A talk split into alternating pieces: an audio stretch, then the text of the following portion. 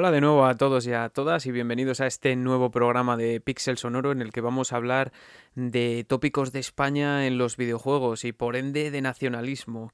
Y es que sobre el nacionalismo una primera nota es que no existe un solo nacionalismo. El nacionalismo cambia sus condicionantes a lo largo del tiempo y no es el mismo nacionalismo, por ejemplo, el de principios del siglo XIX que, el de finales. Los nacionalismos sabemos que surgen en el siglo XIX y asimismo pues tampoco es la misma representación del nacionalismo eh, en, en función del instrumento musical o del género, ¿no?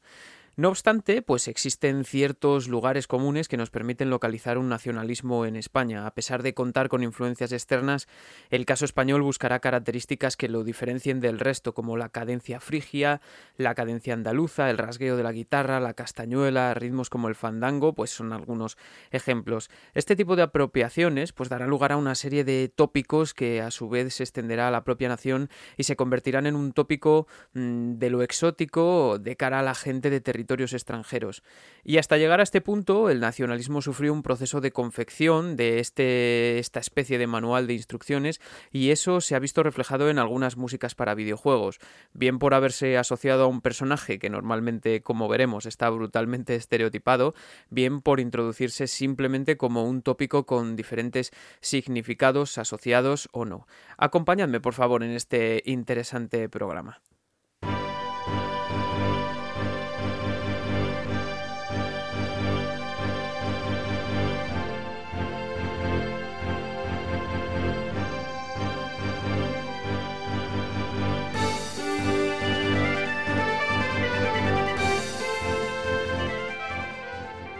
Lo que tenemos para hoy básicamente pues es un pequeño repaso de algunos de los personajes españoles, entre comillas, más memorables que ha dejado la industria y los estereotipos que se les asocia, tanto a nivel estético como musical, y cuáles pueden ser algunos de esos códigos que representan lo español en la música.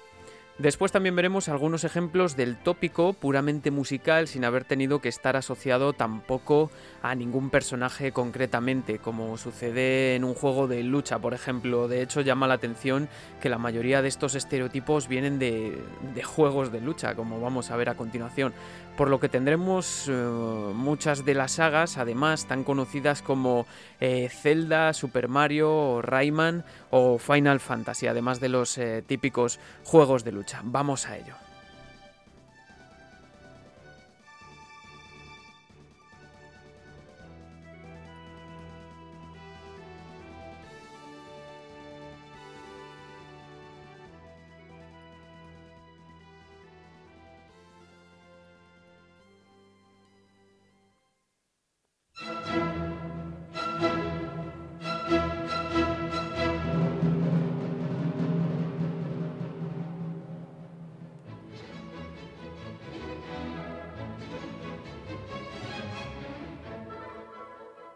Este programa me gustaría comenzarlo hablando de un compositor muy famoso del siglo XIX, sobre todo español, que se llama Ruperto Chapí.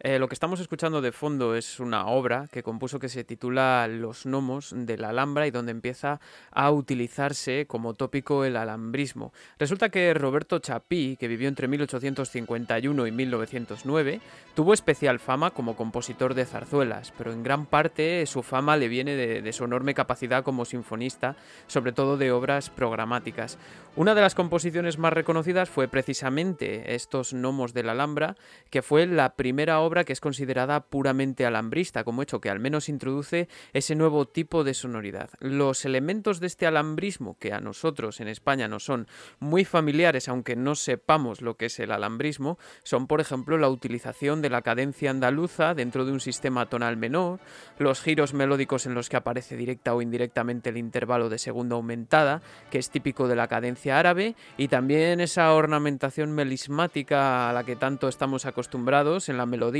en algunos pasajes que pretende imitar al recitativo cantado. Y me parecía interesante conocer esto antes de abordar los demás temas porque vamos a ver cómo en eh, muchísimos temas de música de videojuegos aparecen este tipo de melismas, el tirorirorín y así, ¿no? Este, la utilización de otros instrumentos que son típicos de la geografía, pero sobre todo eh, está siempre o casi siempre presente este tópico eh, que viene de, de de esta parte del siglo XIX, de este tramo, que es el alambrismo y que se va desarrollando en el tiempo eh, durante los siguientes años hasta alcanzar cotas que, como veremos, escucharemos en otros autores eh, que se proyectaron más hacia afuera que, que Ruperto Chapí, aunque no quiero adelantar nada y que de una u otra forma pues acabaron en estos juegos. Y bueno, antes de nada y como notas iniciales me gustaría daros una visión un poco más eh, clara de lo que son estos sonidos, de lo que es la diferencia entre el sonido frigio y, cómo a la escala frigia se le altera ese tercer grado hacia arriba para que tenga ese sonido arabesco que es propio de, la cadencia andaluza. Y son más o menos, bueno, voy a volver a sacar el piano, pero más, más o menos para que lo veáis, sería la diferencia entre estos dos sonidos. Escuchad atentamente.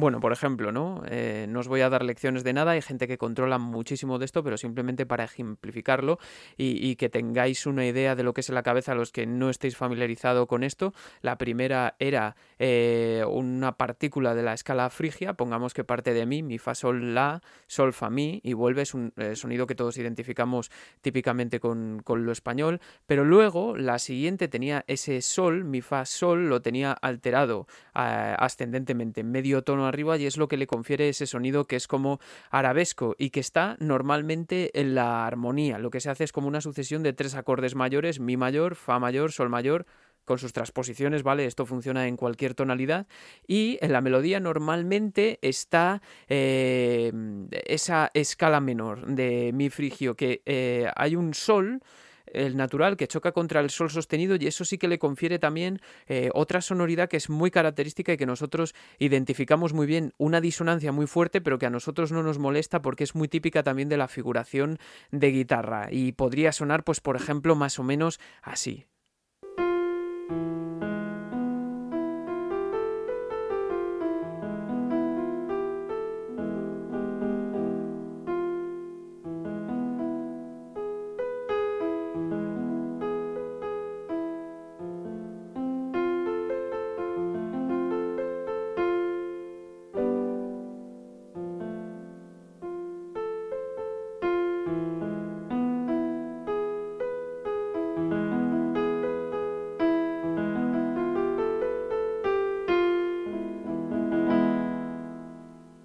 Vale, pues por ejemplo, ahí estaba esa disonancia, ¿no? Ya os digo que os quede claro que yo no soy pianista, soy trompetista y tampoco vengo aquí a dar lecciones, pero sí, esto es muy básico, ¿vale? Hay gente que es buenísima con esto y, es muchísimo más complicado que todo, pero que tengáis esa sonoridad en la cabeza es lo que a mí me importa y nada, voy a dejar de, de dar estas lecciones que espero que os hayan servido por lo menos para encajar el programa y ahora sí, vamos con Punch Out.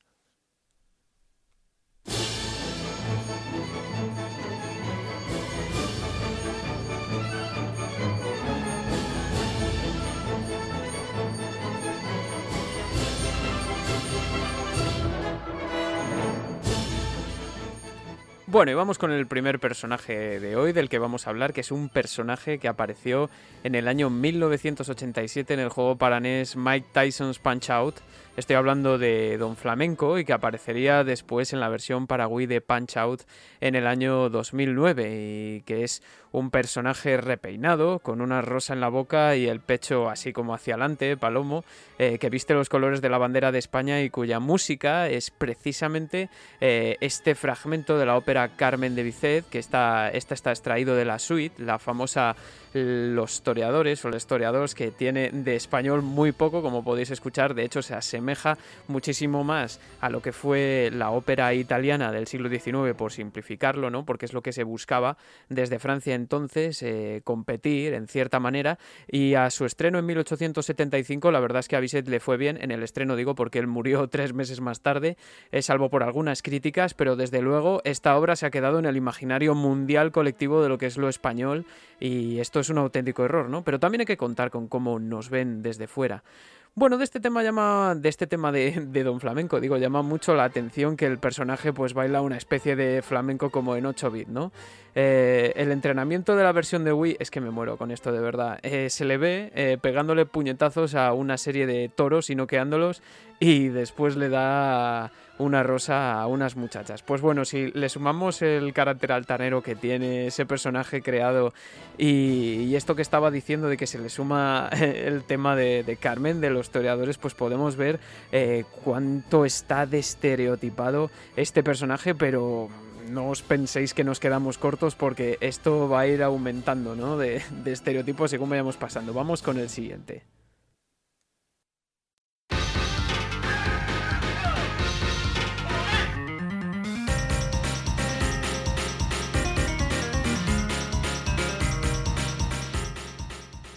Bueno, y de Carmen de Bisset, que como hemos visto triunfó a pesar de las críticas que recibió en el estreno, se ha convertido en una obra mundial. Vamos a otra no tan conocida,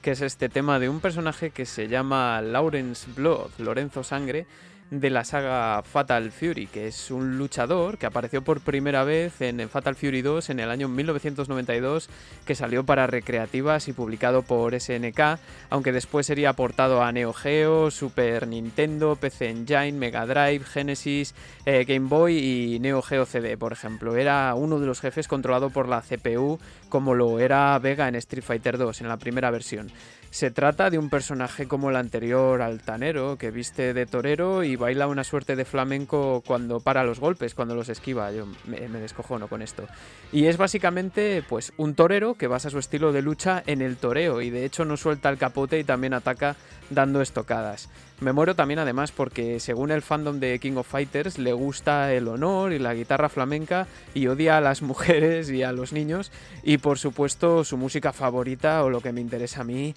es el flamenco del que podemos escuchar varios elementos en esta grabación como por ejemplo las eh, palmas, la guitarra, por ejemplo los salleos esos eh, y los quejíos que se escuchan esos gritos de forma un poco desafortunada para mi gusto pero bueno ese es otro tema. Eh, el caso es que la primera versión de la música corrió a cargo de Hataraku Tousiuji, eh, que ha salido también en, dos películas de anime sobre Fatal Fury, que se titulan The New Battle y The Motion Picture, y también en Real Boat Fatal Fury Special, que es otro de los juegos de la misma serie. Y con este personaje, pues nos vamos al siguiente, que seguro que muchos de vosotros conocéis por la fama que tiene la saga.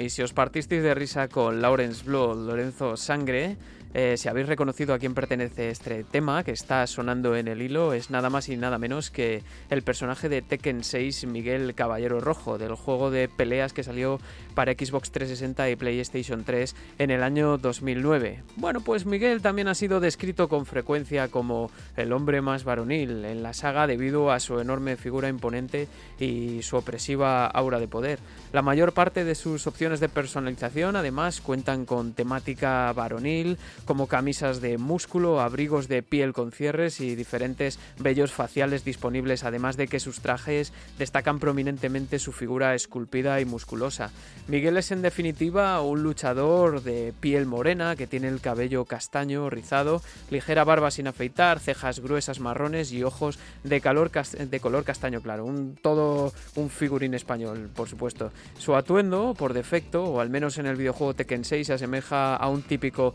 traje de torero, como no podía ser de otra forma.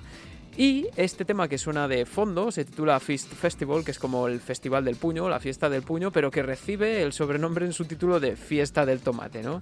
Eh, bueno, esta, este tema, que en el que vemos cómo se suena el toque de guitarra flamenca típico y también tiene ese deje de armonía eh, frigia. También lo podéis encontrar en el perfil del Nanco Sound Team en Spotify por si tenéis curiosidad por escucharlo entera, además de que tenéis un montón de versiones en YouTube también disponibles. Y con esto, con esta guitarra mezclada con el techno propio de Tekken, paso al siguiente luchador.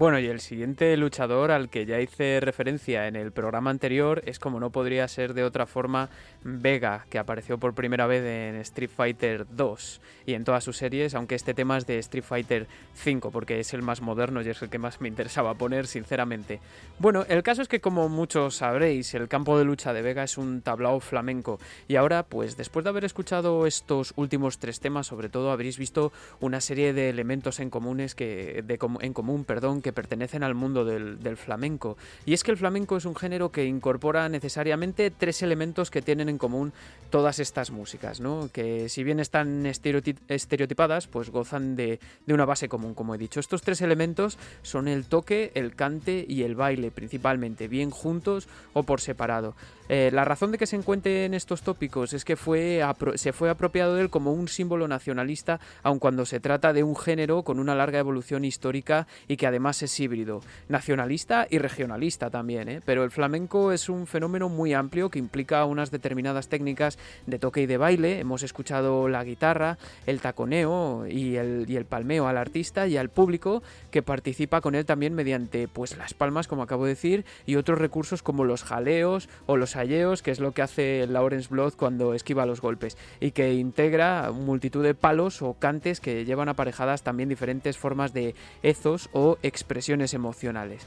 El palo flamenco puede suponer una diferencia entre la modalidad o la tonalidad que se usa, no siempre tiene que ser frigio o cadencia andaluza, el tipo de baile, de toque, de ritmo sobre todo, eh, no, es por lo, no, es lo, mismo por ejemplo una seguirilla que un fandango, una bulería, una alegría o una solea, ¿no? por poner ejemplos y también van a variar las pautas armónicas o melódicas. Es muy distintivo en estos juegos escuchar como elemento de lo flamenco asociado a España, ¿no? El toque de guitarra con unos rasgos estilísticos muy característicos y me refiero al punteo, al rasgueo y al golpe que de una u otra manera pues habéis escuchado en estos temas. Como he dicho, el origen del flamenco, por aprender algo, pues se remonta a la hibridación de los cantes y los bailes de ida y vuelta, eh, siendo los contextos en los que se interpreta algunos como las fiestas, las juergas y las tabernas. Es en definitiva pues en suburbios de ciudades como Sevilla o Granada donde surge. Después pasarían a otros ámbitos como las academias de baile y los teatros. Y estos dos contextos en concreto se apropiaron primeramente del baile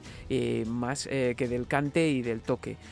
El cambio de contexto dio lugar a los conocidos como cafés cantantes a mediados del siglo XIX, que a pesar de su popularidad, eh, el arte flamenco pues no vería dedicado un café cantante en exclusiva hasta el año 1881 con la inauguración del café de Silverio por el empresario italiano llamado Silverio Franconetti.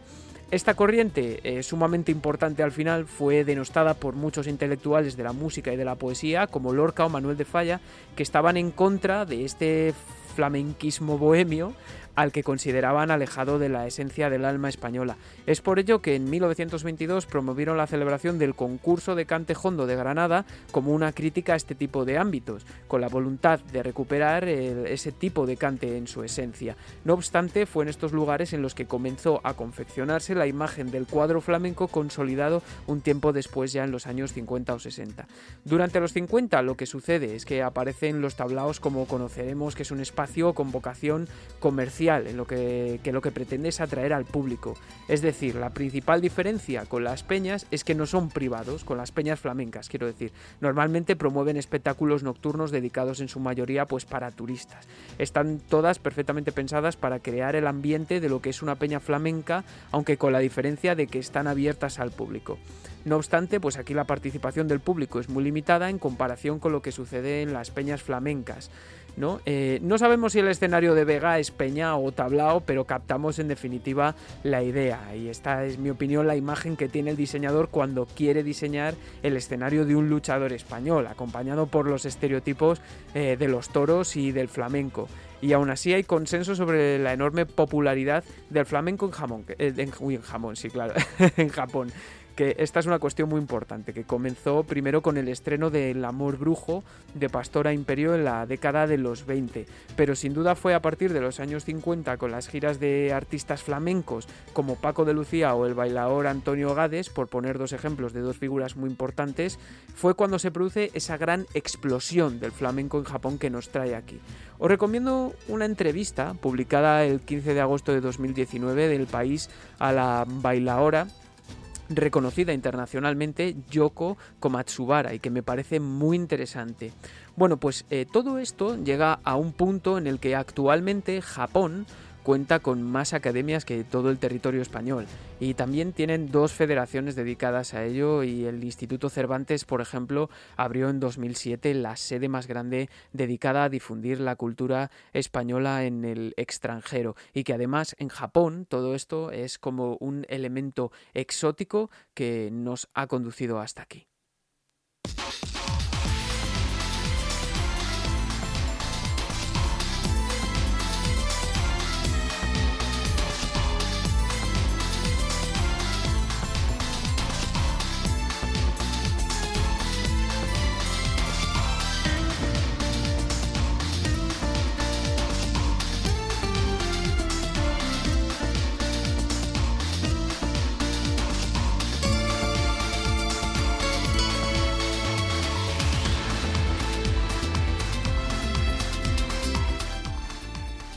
Ay, madre, ya me venía yo arriba con la comida jamón en vez de Japón, en fin, para matarme, no sé en qué estaría pensando yo. Pero bueno, aquí continuamos con la farándula, con el flamenquito en este caso. Eh, ya hemos terminado con los personajes de los videojuegos y ahora vamos con videojuegos en los que se introduce el tópico identificable, ¿no? Que son eh, aquellos cuyas bandas sonoras pues hacen uso de elementos que pueden ser relacionados, pues como ejemplo aquí es el toque de guitarra, la cadencia frigia, andaluza, el palmeo, referencias al folclore, ritmos característicos, etcétera. Eh, y todo ello sin que necesariamente sea asociado con un escenario. Pues como sucede en este tema que está sonando de Drácula X Chronicles, que ya presenté también, mencioné en el programa sobre Michiro Yamane, y que es una, una revisión del tema original de Rondo of Blood. Estoy hablando de Castlevania que incluye pues este toque de guitarra característico eh, y el arreglo que fue llevado a cabo por Masanori Akita eh, aunque ahora, a continuación, me gustaría escapar de Japón levemente por una vez, porque ya hemos visto que es muy importante esto para los japoneses y es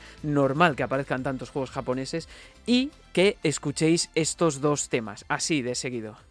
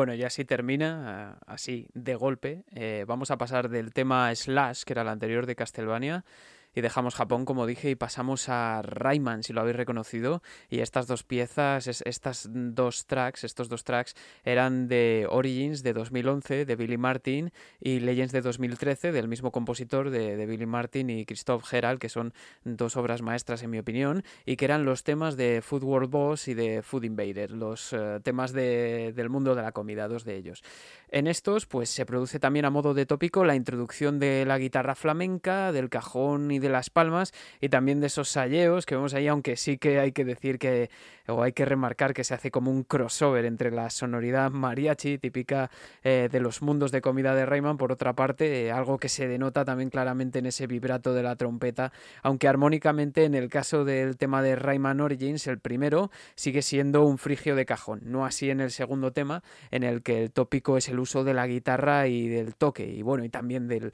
del cajón. Una guitarra muy virtuosa en este caso, puesto que la armonía dista de ser frigia, y si acaso termina siendo modal, un dórico seguramente, pero de forma muy original, de todas formas. Sobre la confusión entre el sonido de México y de España, eh, aquí que tampoco es descartable, no es nada nuevo cuando se trata de la industria del videojuego y de los desarrolladores, pero tampoco pasa nada. A Resident Evil 4 me remito.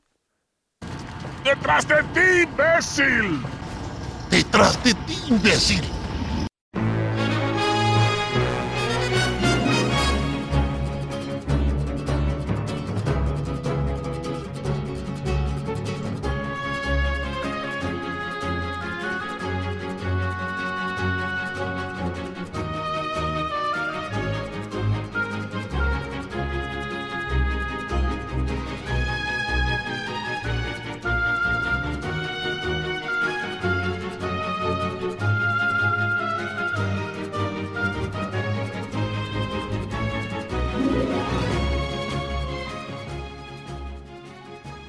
Bueno, ya entrando en el terreno del sinfonismo eh, puro y duro, me gustaría hablar de tres composiciones, tres temas que para mi gusto elevaron la categoría de lo que es introducir lo español en la música de los videojuegos, desde el guiño tan leve que se produce en este maravilloso de tema de Gusty Garden Galaxy de Super Mario Galaxy. Mirad, escuchamos.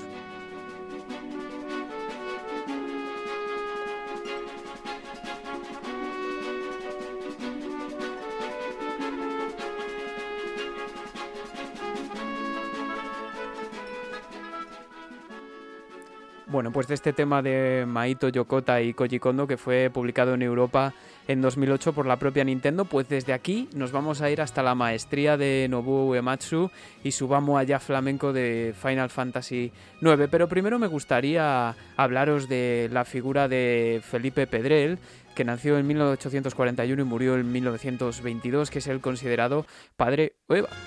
Ahora, ahora. Padre de la moderna musicología española, perdón. Eh, y es que su papel más destacado lo desempeñó como teórico junto a Barbieri, que fue uno de los pioneros en la labor musicológica en España. Ambos se dedicaron a crear una identidad musical y, al estudio del folclore, y el objetivo era el de otorgar a los compositores pues un sustrato nacional con el que crear elementos nacionalistas, con el que nos identificásemos. Y es lo que sucede con Pedrel, que es capaz de influir en la orientación estilística de autores tan importantes como Albéniz y Granados que utilizaron un lenguaje de vanguardia próximo al impresionismo y, que Falla, que también utilizó en principio el impresionismo, definió el neoclasicismo más tarde como nueva vanguardia. Entonces, mientras que en una etapa anterior se habían buscado varias patas que sustentasen lo nacional, como es el folclore, los temas relativos al territorio de la nación y la historia y la ideología, con el tiempo se evolucionará hacia una estética propia que integrase esos tres elementos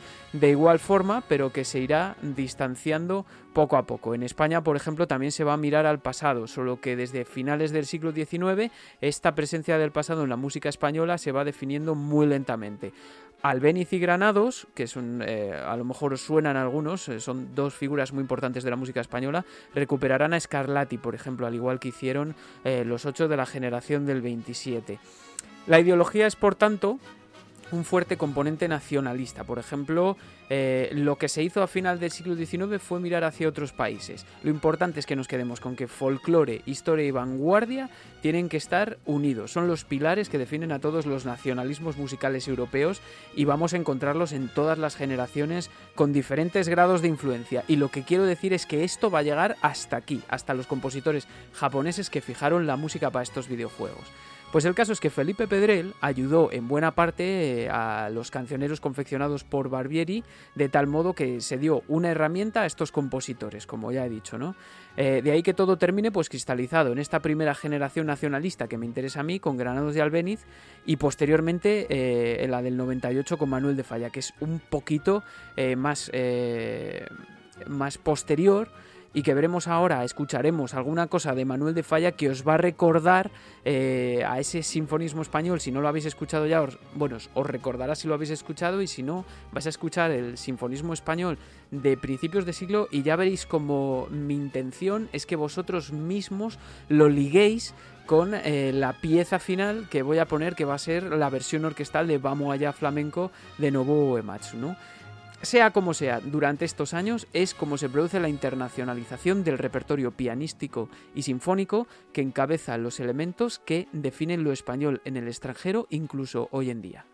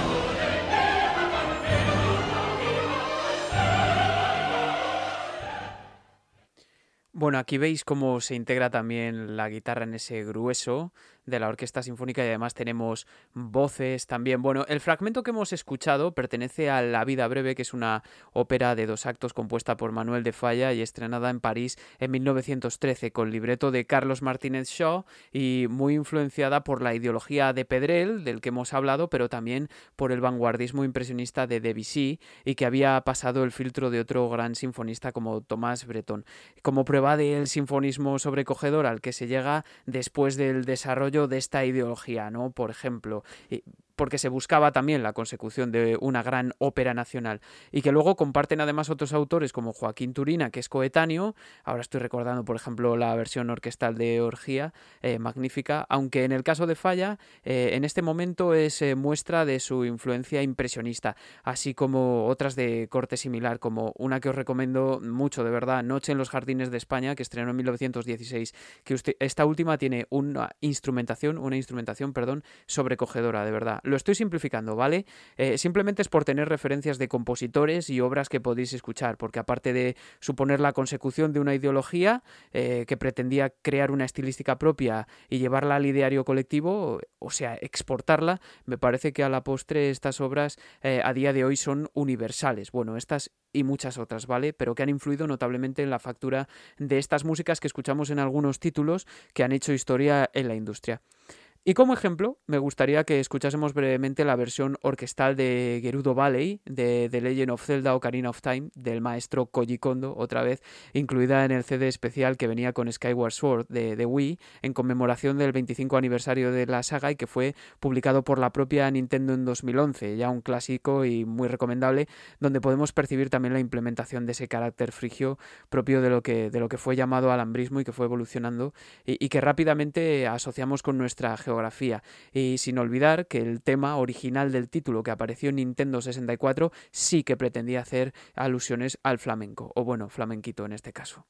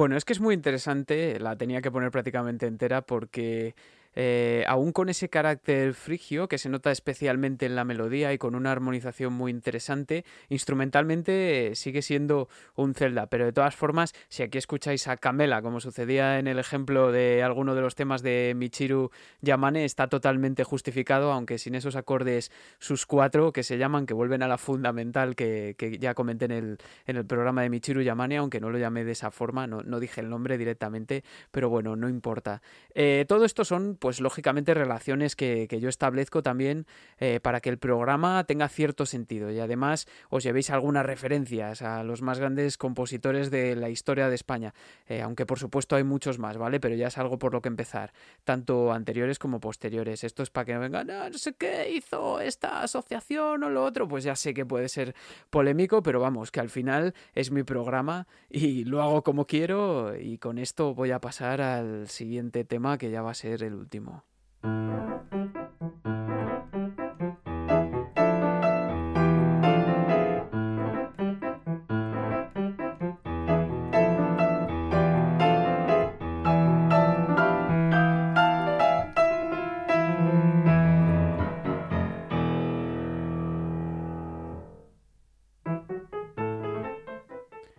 Esto que estamos escuchando es un tema piano eh, de Vamos allá flamenco eh, de Nobuo Ematsu de, para Final Fantasy IX que mencioné antes, que es una pieza musical del juego compuesta eh, e incluida en la banda sonora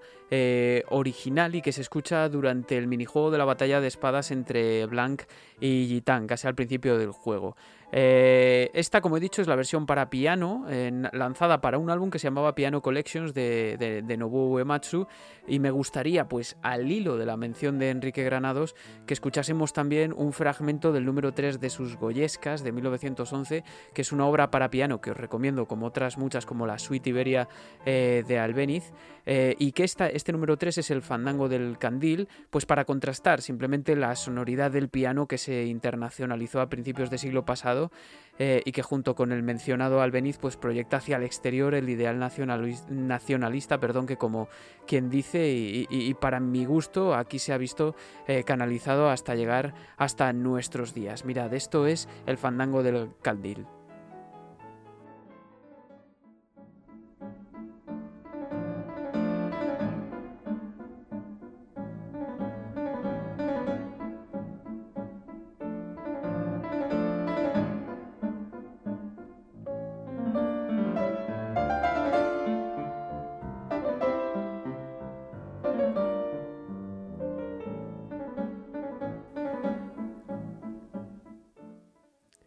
Bueno, simplemente pongo la introducción de este magnífico fandango del candil, eh, de las suite goyescas de, Granados y, bueno, simplemente para comparar la sonoridad, ¿vale? Me gustaría ponerla entera, me gustaría poner muchísimo más, pero simplemente para que tengáis una referencia, como ya he dicho.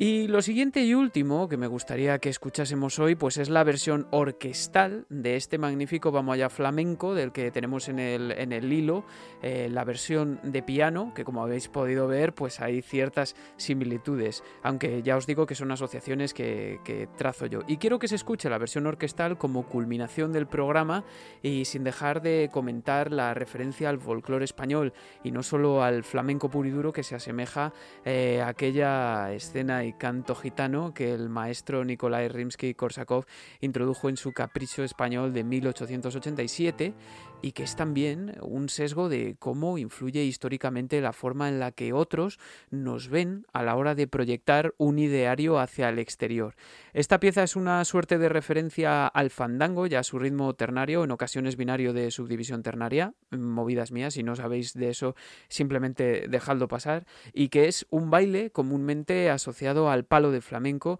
que lleva el mismo nombre, fandango, pero que sin embargo es típico en multitud de regiones eh, bajo diferentes formas, siempre de España. Esta versión que vamos a escuchar es la de la Real Orquesta Filarmónica de Estocolmo, que está contenida en el álbum Distant Worlds Music from Final Fantasy y que fue arreglada y orquestada por Arnie Roth y Nobuo Ematsu, entre otros, ¿vale? Y que fue publicada en el año 2007 de la mano de AWR Records en Estados Unidos y que tenéis disponible también en Spotify para escuchar al completo y en el que hay otros muchos tantos temas orquestados, famosos o, o míticos de esta serie de videojuegos. Y bueno, con este programa, eh, más breve pero también más intenso, me despido de vosotros hasta un nuevo programa de Pixel Sonoro y deseo de verdad que hayáis aprendido muchas cosas, que eh, exploréis en estas cosas que, que he mencionado aquí, que es un universo muchísimo más amplio que aquí tengo que simplificar por motivos obvios, pero que en cualquier caso es una enseñanza que os va a valer mucho si os interesáis por el tema, seguro que vais a descubrir cosas que os van a flipar no solo de los videojuegos. Pues con esto me despido hasta el próximo episodio y olé.